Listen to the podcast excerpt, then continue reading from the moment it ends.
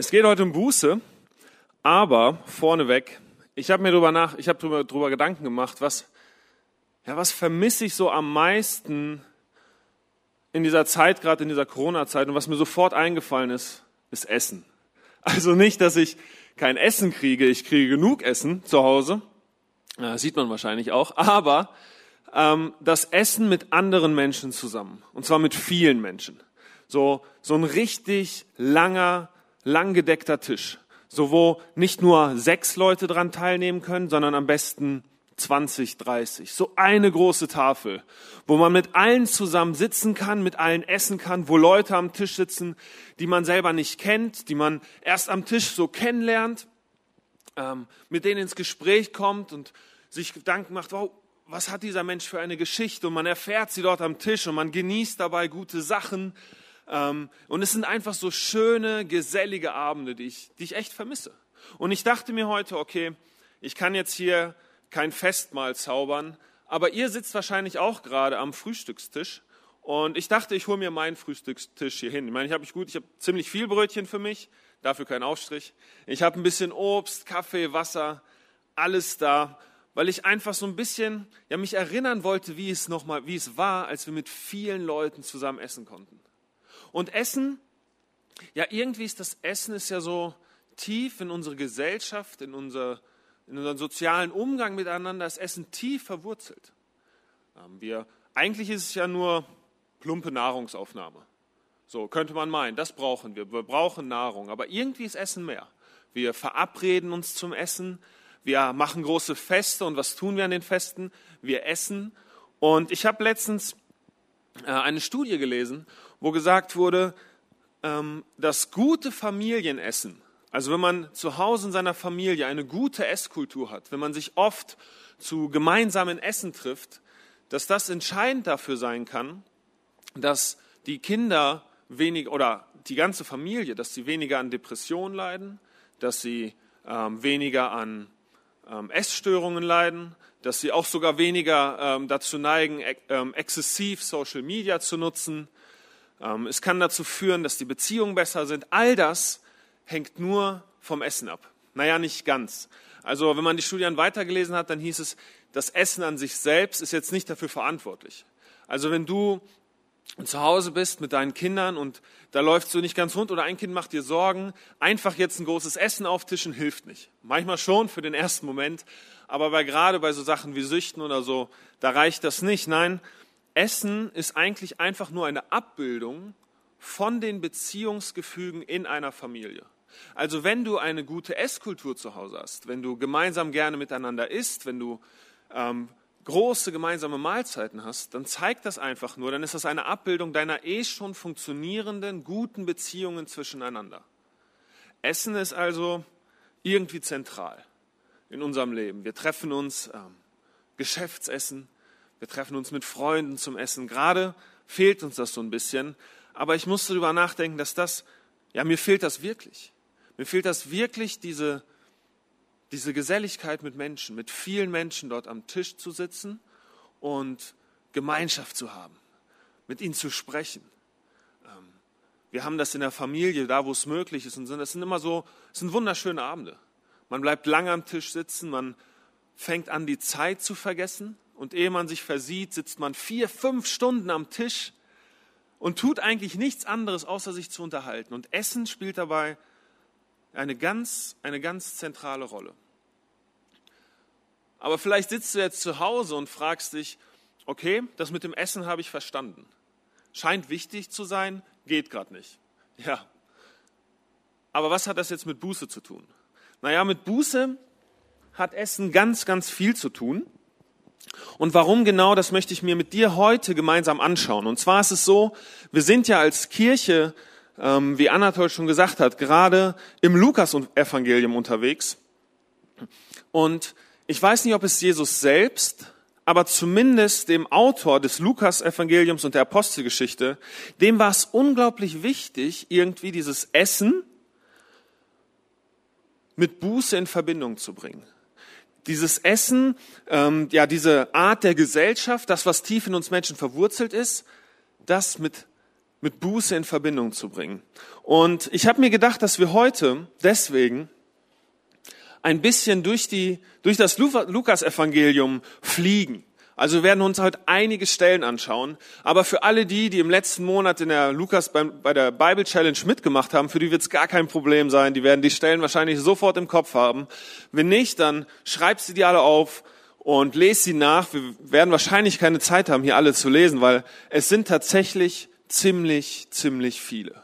Und insgesamt, wenn wir uns dieses Lukas-Evangelium anschauen, so wird klar, Lukas geht es darum, dass wir Menschen verstehen, dass wir Buße tun müssen. Der erste, gleich im ersten Kapitel, in Lukas 1, Vers 16, ähm, wird von Johannes gesprochen und dass Johannes die Leute, die Israeliten zur Umkehr aufrufen soll.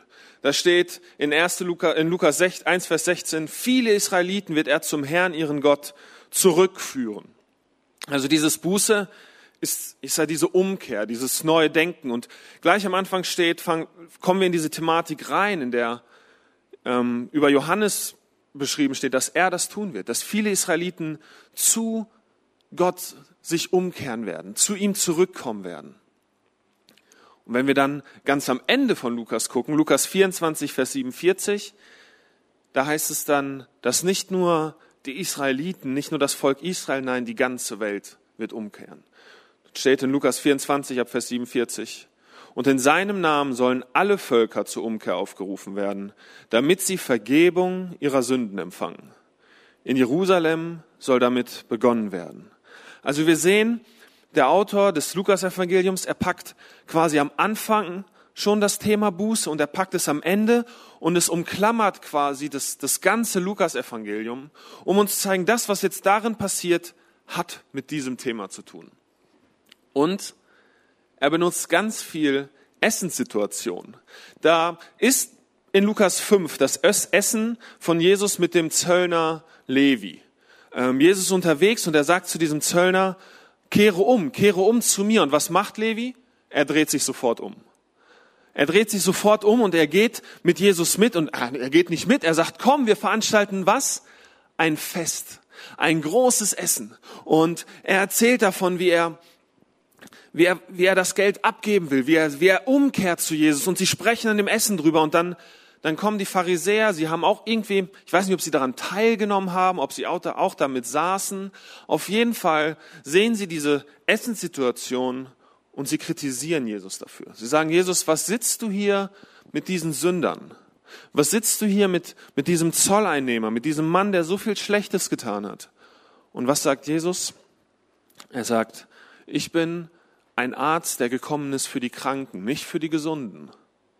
Spannend hierbei ist, der Levi an sich war ja eigentlich gar nicht krank. So.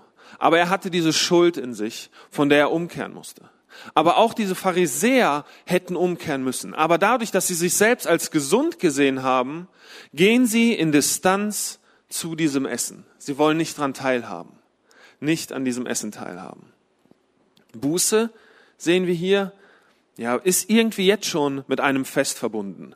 Da kehrt einer von seiner, von seinem, von seinem falschen Handeln, kehrt er um, er erneuert sein Denken und das erste, was er macht, ist, ein großes Fest mit Jesus zu veranstalten, wo er viele einlädt, alle seine Freunde einlädt. Buße hat also ganz klar allein in dieser Stelle mit einem Fest zu tun. Dann lesen wir in Lukas 7, 36 bis 50 die nächste Essenssituation. Diesmal ist, ist Jesus bei einem Pharisäer eingeladen zum Essen. Also auch die, auch wenn sie auf Distanz mit ihm gegangen sind, sie haben ihn eingeladen. Und Jesus nimmt diese Einladung wahr. Er, er kommt zu ihnen, er setzt sich an ihren Tisch und auch sie genießen wahrscheinlich ein leckeres Essen. Und dann kommt plötzlich eine Frau, ähm, eine Sünderin, mehr steht nicht. Nur eine Frau, die in der Stadt bekannt war, dass sie eine Sünderin war. Was auch immer das heißen mag. Jedenfalls kommt diese Frau und sie, sie kniet vor Jesus hin, sie wäscht seine Füße, sie salbt ihn. Eigentlich waren das alles Aufgaben, die der Gastgeber hätte tun sollen, quasi der Pharisäer. Aber hier tut es diese Frau. Und eigentlich, indem sie das tut, ist eigentlich sie der echte Gastgeber. Sie ist eigentlich derjenige, der zum der an diesem Fest teilnimmt, der mit Jesus zusammen das tut, weil sie diese Aufgaben übernimmt. Und auch hier sagt Jesus, deine Sünden sind dir vergeben. Diese Umkehr, ja, sie hat stattgefunden. Wieder eine Situation mit Essen. Oder die nächste in Lukas 11, 37 bis 54. Wieder ist Jesus bei einem Pharisäer zu essen. Ähm, er nahm da wahrscheinlich gerne an Essen teil, selbst obwohl es da deutliche Diskrepanzen gab, ähm, deutliche Meinungsverschiedenheiten, sagen wir mal, nimmt Jesus bei den Leuten am Essen teil, um mit ihnen in Gemeinschaft zu treten. Er gibt sie nicht auf, er ähm, dreht sich nicht von ihnen weg, obwohl er mit ihnen Meinungsverschiedenheiten hat. Nein, er kommt zu ihnen trotzdem. Trotzdem hat er diese Liebe und sagt, okay, ich nehme an diesem Essen mit, dir, mit euch teil. Und er sitzt da und kurz und oder er kommt rein und er er wäscht sich nicht die Hände. Heute wird man ja heute wäre es noch schlimmer.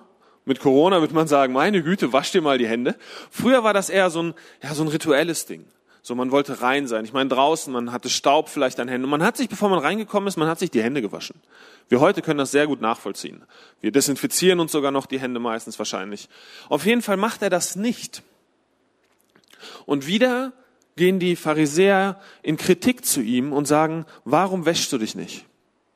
Und Jesus macht ihn auf, dass er sagt, ey, eigentlich geht es gar nicht um unser Äußeres. Euer Äußeres kann so schön sein, wie es will. Ihr könnt gewaschen sein, gute Klamotten haben. Ihr könnt nach außen Anerkennung bekommen haben. Andere Leute können meinen, bei euch ist alles gut. Aber im Inneren, tief in euch, da sieht es schmutzig aus. Und dieses äußere Waschen, ja, das ist das gehört wahrscheinlich zum guten Ton.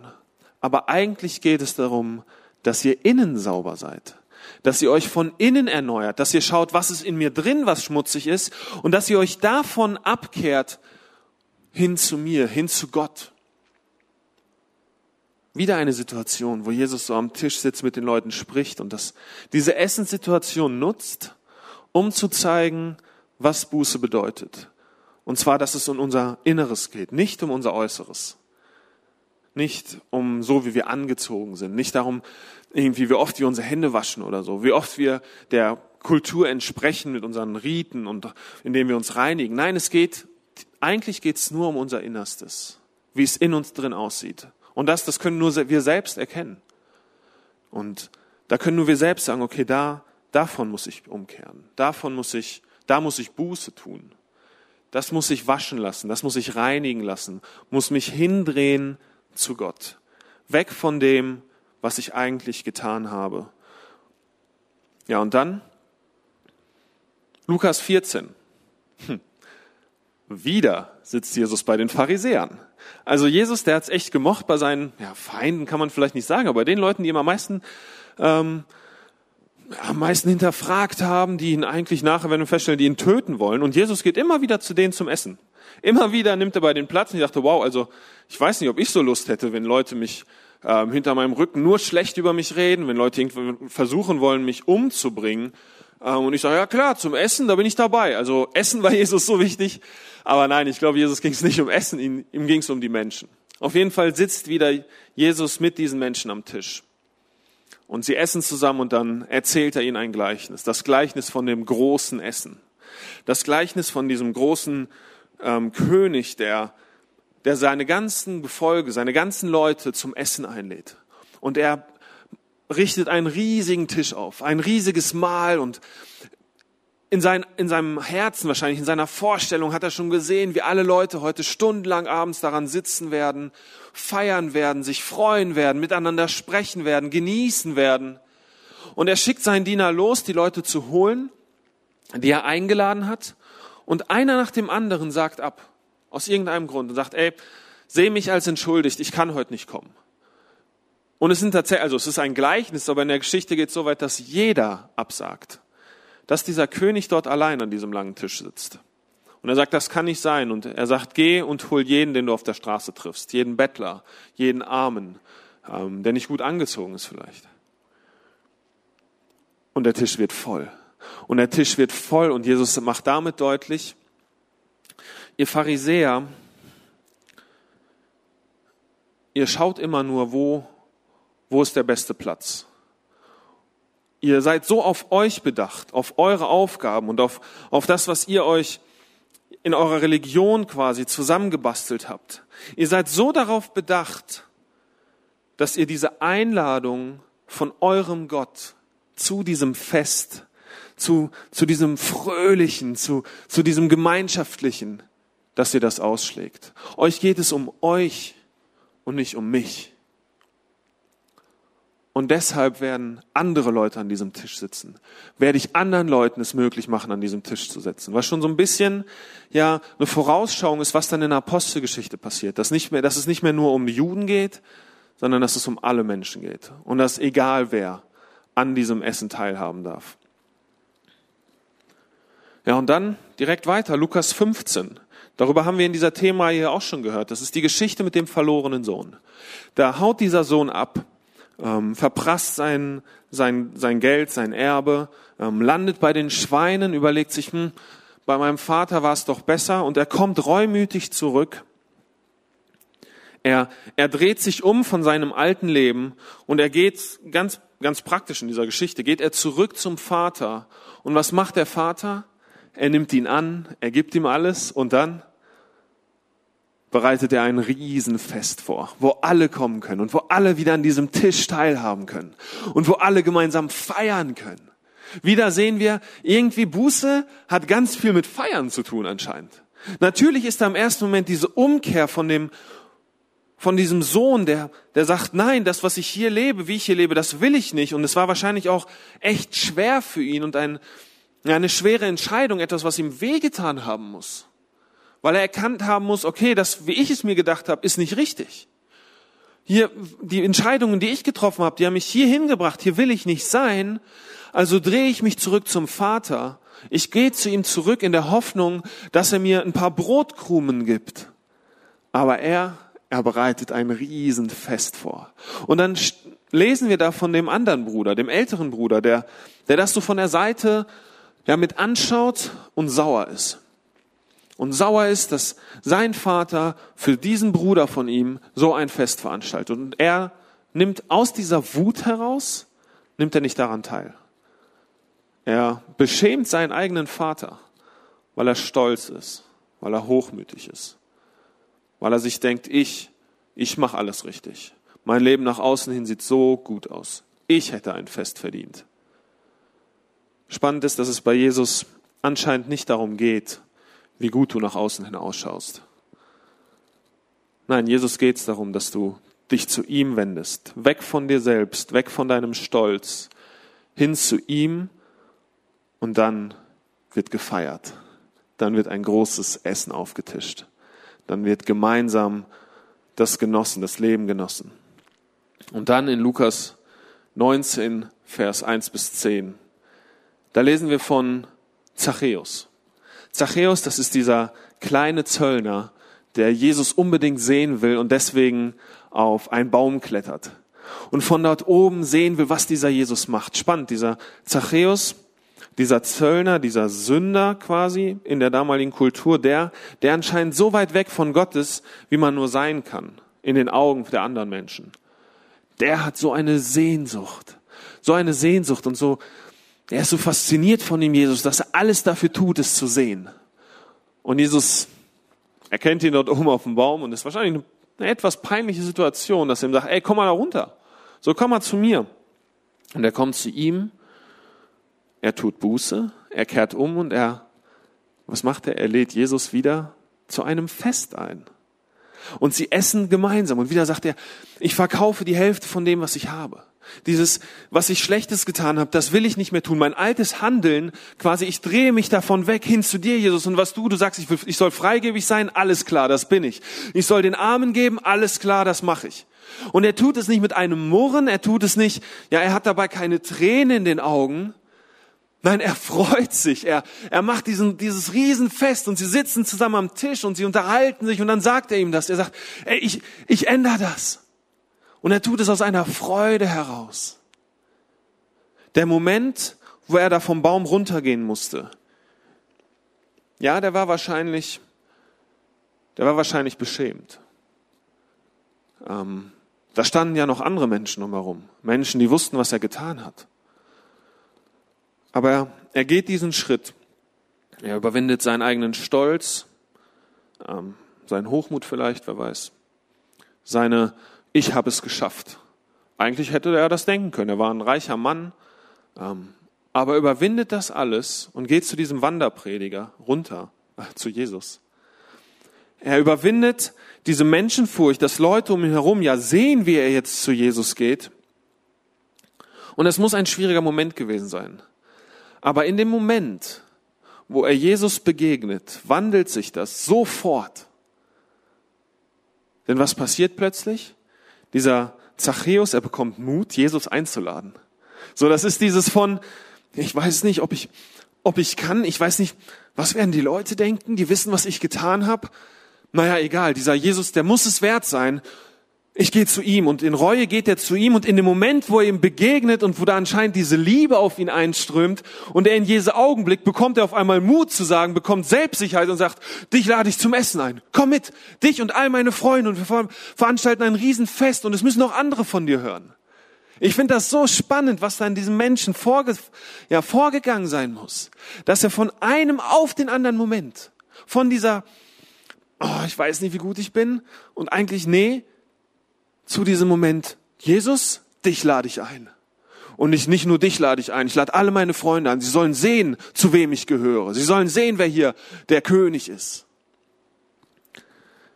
Was spannend ist an dieser Geschichte, ein Kapitel nur vorher, wird, äh, ist Jesus im Tempel und er spricht mit seinen Jüngern und er zeigt, wie man beten soll. Da ist der, ein Pharisäer oder der stellt sich hin und er sagt, Jesus, danke, dass ich nicht kein sündiger Mensch bin. Danke, dass ich keine Buße notwendig habe.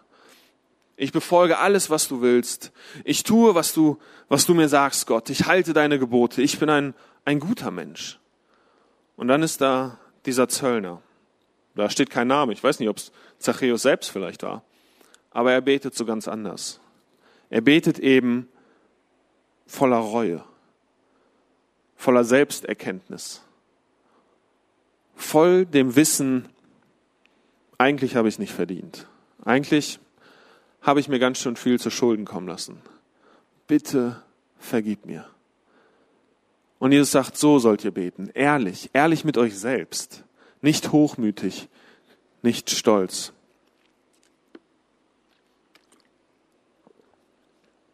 Und wenn wir uns Lukas jetzt mal so anschauen als Ganzes, dann würde ich gerne einen kurzen Zwischenstand machen.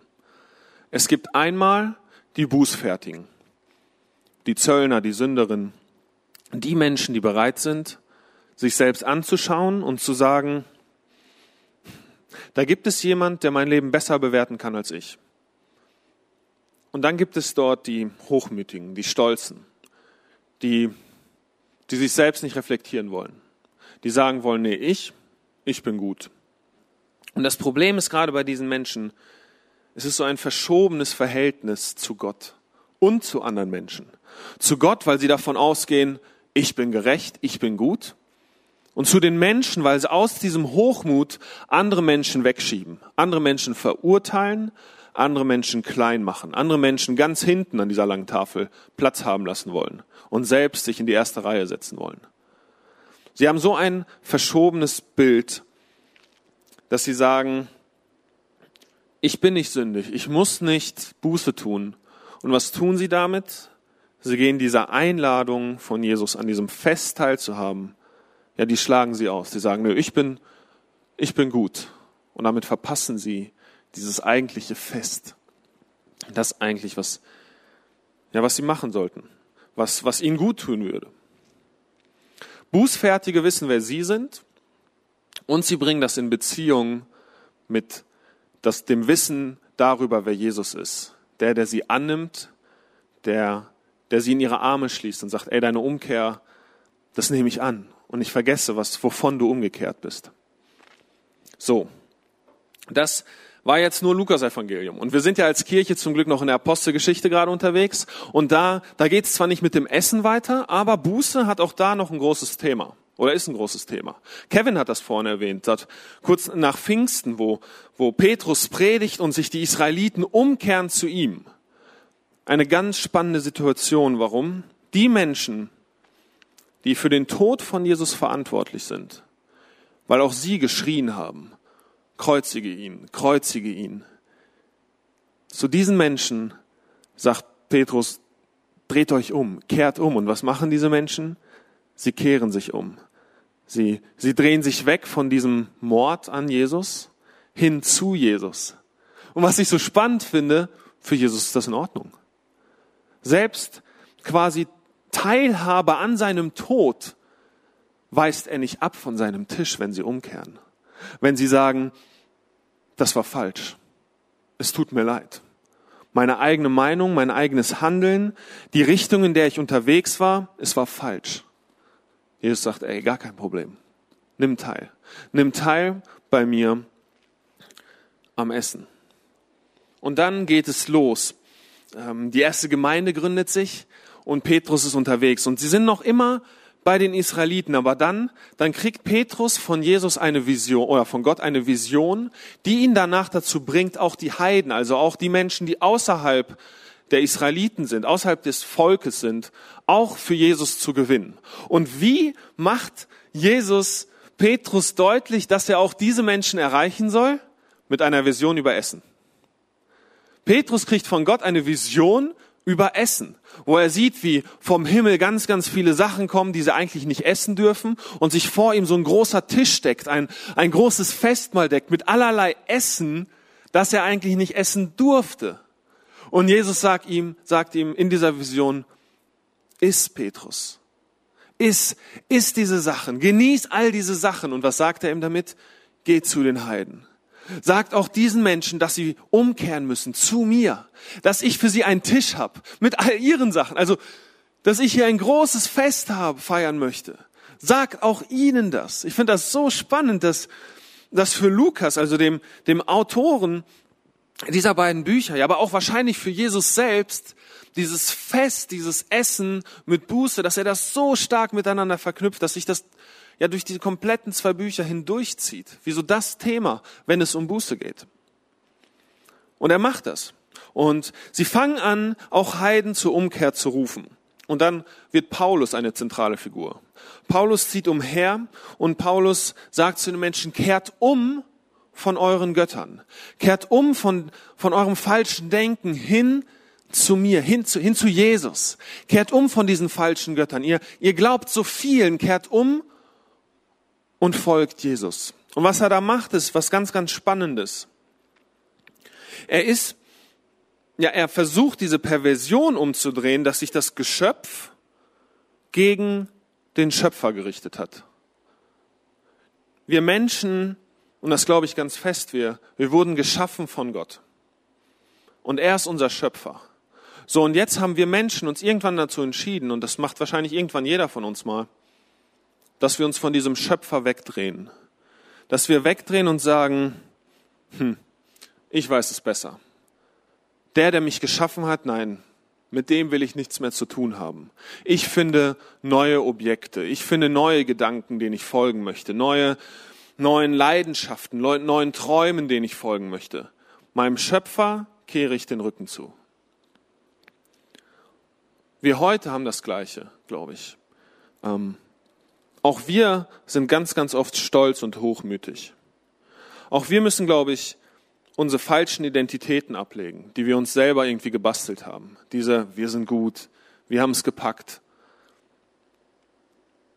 Wir müssen uns bewusst werden, dass es jemand anders gibt, der unser Leben besser beurteilen kann als wir selbst. Und das ist unser Schöpfer selbst. Der, der uns geschaffen hat, der alles in uns hineingelegt hat. Er kann uns am besten beurteilen. Aber das bedeutet, dass wir uns weg von uns selbst, von unserem Stolz, unser Hochmut, hin zu ihm wenden sollen, hin ja, zu dem, was er für uns bereithält. Und das Gleiche mit, mit Götzendienst. Götzendienst ist so ein altes Wort, aber im Grunde ist Götzendienst das, was alles andere ja quasi bedingt. Die zehn Gebote von Mose. Das erste Gebot ist, habe keine anderen Götter neben mir. Quasi mach kein Götzendienst, weil daraus wird sich alles andere ergeben. Weil indem, dass du dich quasi von deinem Schöpfer wegdrehst, hin zu was anderem, drehst du dich auch von, ja, von der Lebensart weg, die er von dir möchte. Und das, was dann passiert, das, das fühlt jeder von uns. Jeder von uns fühlt es, sieht es in den Nachrichten, was passiert, wenn Menschen ihre eigenen Wege gehen. Wenn Menschen ähm, in Distanz zu ihrem Schöpfer gehen und somit auch in Distanz zu anderen Geschöpfen gehen. Wenn sie sie versklaven, wenn sie sie runterdrücken, wenn sie ihre eigenen Interessen ähm, über die der anderen stellen. Und es gibt so viel, was passiert und all das liegt an diesem, an diesem Götzendienst, daran, dass wir uns weggedreht haben, weggedreht haben von Jesus, von Gott, hin zu uns selbst, hin zu anderen Dingen, denen wir nachrennen. So, und wenn wir diese zwei Sachen zusammennehmen, Hochmut, Stolz, Götzendienst, dann bedingen sie ganz, ganz oft Folgendes, Heuchelei. Quasi das, was man ganz, ganz vielen Christen von uns vorwirft. Dass wir das eine reden, aber das andere tun. Dass wir Menschen nur was überstülpen wollen, dass wir Menschen was Schweres aufgeben wollen, aber selbst, selbst leben wir dann doch ganz anderes, ganz anders. Und Heuchelei ist im Grunde genau das, dass wir stolz sind, hochmütig sind, selbstzentriert sind, dass wir nicht schöpferzentriert sind. Und trotzdem ist da immer noch dieser Ruf von Jesus an seinen Tisch, zu sagen, komm und kehre um. Aber uns Menschen fällt das irgendwie, irgendwie so schwer. Irgendwie so schwer, aber ich frage mich, wenn ich mir, wenn ich mir diese Person im Lukasevangelium anschaue, dann, dann ist es ihnen irgendwie nicht schwer gefallen. Irgendwie haben sie sich von diesem Jesus angenommen gefühlt. Sie haben sich gesehen gefühlt, sie haben sich durchschaut gefühlt. Aber sie hatten irgendwie diesen, diesen Gedanken, diese kleine Hoffnung, dass wenn sie sich zu ihm umkehren, er nur Liebe für sie übrig hat. Und sie haben das gewagt, sie, sie haben diesen Schritt gewagt, sie haben diesen Schritt hin zu diesem Jesus gewagt. Und ja, in dem einen Moment war da Traurigkeit. In dem einen Moment war da wahrscheinlich diese Selbsterkenntnis, die, die sie dazu gebracht hat zu sagen, wow, boah, das ist nicht gut, aber eigentlich ist das doch mein Lebenskonzept. Nein, das ist falsch. Ich sehe, wo ich gelandet bin und ich kehre um. Das ist dieses sich durchschaut fühlen von Jesus, zu erkennen, was da falsch ist. Aber gleichzeitig war dann diese Hoffnung, dieser kleine Fünkchen Hoffnung, dass dieses Wunder wahr wird, dass er nichts als Liebe für sie übrig hat. Dass er sie einlädt an einen Tisch. Dass er mit ihnen zusammen ein Fest feiern möchte. Also ich glaube, so oft verbinden wir Buße damit, dass wir uns so stark auf die Sünde konzentrieren. So, wir reden davon, davon musst du Buße tun, davon musst du Buße tun. Und wir reflektieren uns dann selber und dann handeln wir quasi so diese Sünde. So, und wir, wir wir lassen sie durch unseren Finger und wir gucken von hier drauf, oh ja, das stimmt, das ist falsch und hier. Und diese Sünde wird zu groß und zu groß und wir sagen, ja, du musst traurig sein über deine Sünde, du musst, du musst tiefen Schmerz empfinden über deine Sünde. Ist auch alles richtig in dem ersten Moment. Aber oft habe ich das Gefühl, bleiben wir dann da drin und drehen uns dann wieder nur um diese Sünde und wir drehen uns um die Sünde, anstatt wirklich Buße zu tun, Umkehr zu tun und diese Schuld, dieser Schuld den Rücken zu kehren und uns auf Jesus zu konzentrieren, auf sein Fest zu konzentrieren. Nein, wir, wir bleiben hier. Wir haben schon den ersten Schritt gemacht und erkannt, was falsch läuft. Und dann drehen wir uns doch wieder herum. Warum? Ja, weil dann wir doch wieder irgendwie hochmütig werden, dass wir es mit diesem Ding selbst aufnehmen können. Und wir drehen die Sünde und drehen die Sünde und konzentrieren uns nur darauf. Aber Buße bedeutet, zu erkennen, was schlecht läuft sich dann aber davon umzudrehen, den Rücken zuzukehren zu dieser Sünde und nicht mehr darüber nachzudenken, sondern darüber nachzudenken, über Jesus.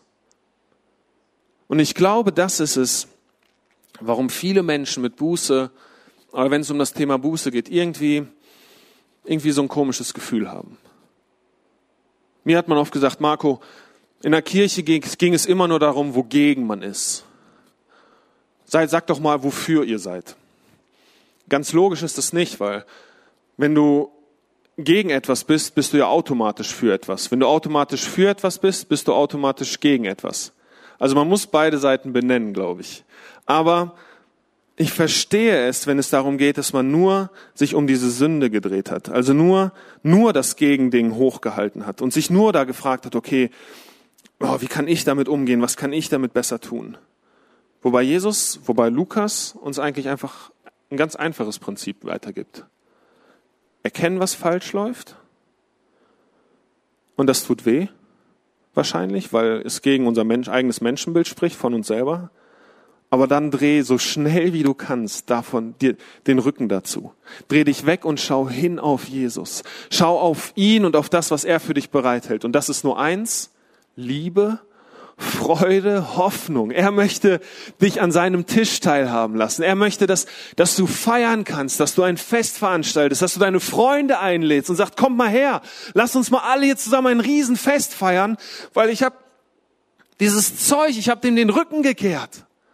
War hart, ja, aber jetzt, ab dem Moment, wo ich mich umgedreht habe, war es nur noch wundervoll weil diese Liebe tatsächlich wahr geworden ist.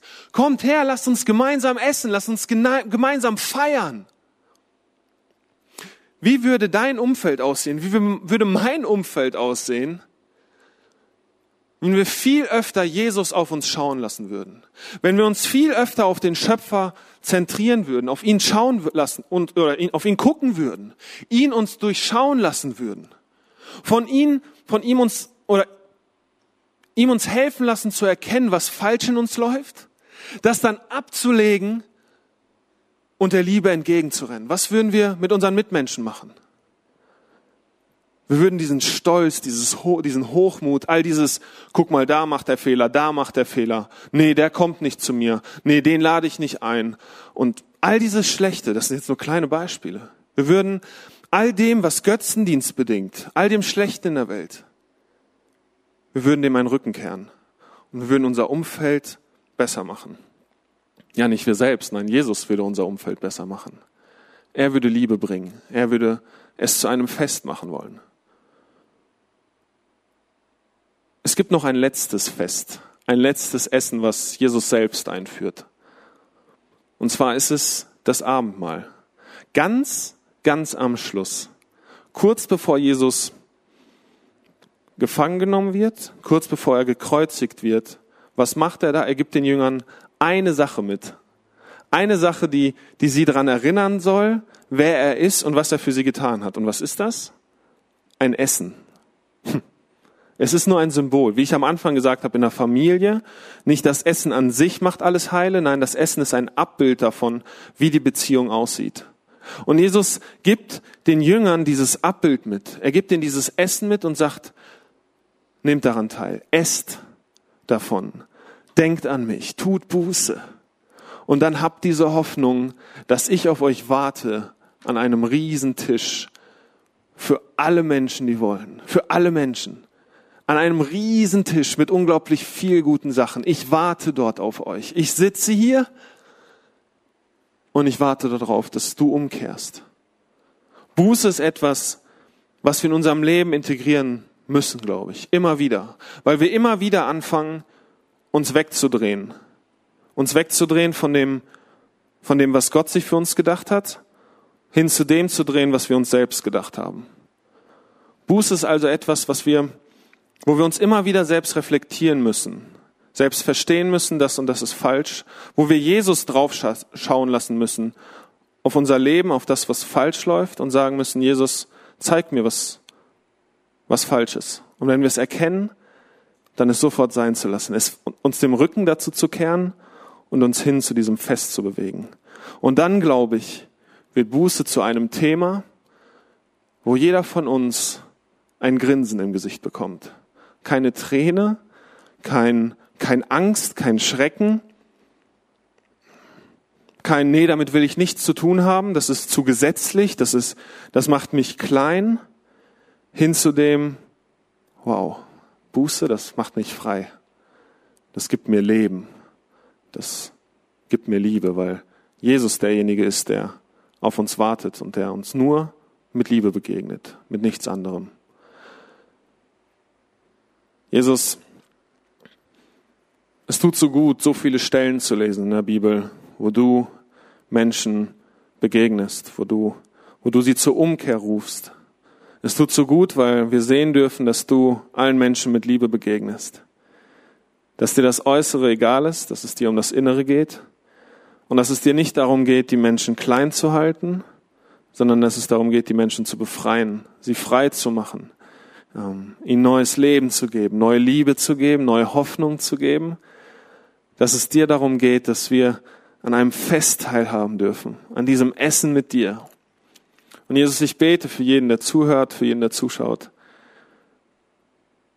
dass du diese Liebe spürbar werden lässt, dass die Menschen dieses Wunder spüren deiner Liebe, spüren, wie du gut bist und spüren, dass du nur Gutes für sie parat hast, dass da keine Verdammnis ist, sondern dass bei dir nur Liebe ist und nur Annahme ist.